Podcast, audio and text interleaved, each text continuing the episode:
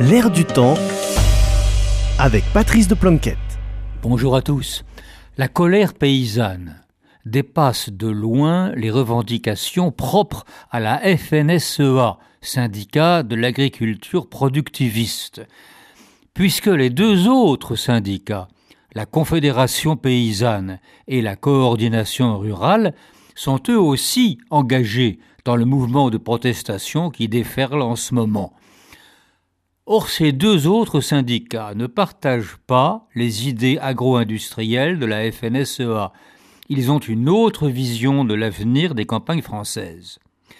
Et ils n'ont pas tort. Contrairement à ce que disent les leaders de la FNSEA, il n'y a pas d'incompatibilité entre une écologie bien conçue, disons celle de l'encyclique Laudato Si, et les intérêts de la profession agricole. D'abord, sur le plan général, on ne voit pas ce que les paysans gagneraient à laisser l'agrochimie et le dérèglement climatique épuiser les sols cultivables.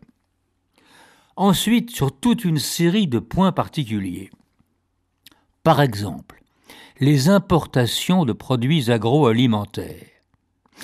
L'ouverture aux quatre vents du marché européen est un dogme de la Commission de Bruxelles, qui ne cesse de signer des traités de libre-échange avec des pays producteurs aussi totalement agrochimiques que ceux d'Amérique latine, par exemple. Les syndicats paysans sont vent debout contre cette concurrence déloyale. Or ce combat, leur combat, se rapproche, que la FNSEA le veuille ou non, des combats des défenseurs de l'environnement.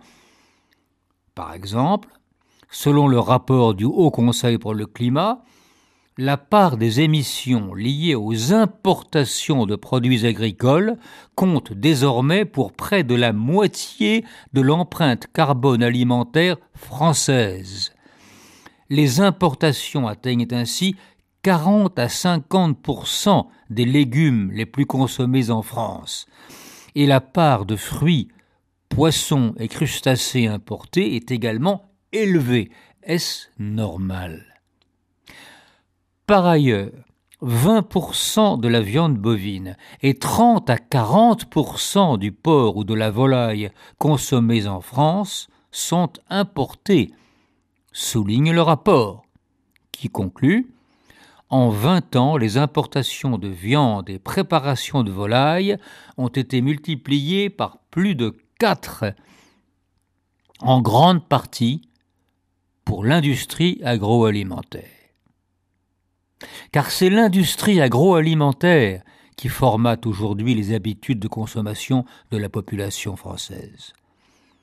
D'où la montée constante des importations et les traités de libre-échange fabriqués par Bruxelles. Alors que la France, grand pays agricole, pourrait concevoir un autre modèle économique et pourrait ainsi sortir des contradictions et des incohérences actuelles qui poussent au désespoir des milliers de paysans de l'Hexagone. À la semaine prochaine.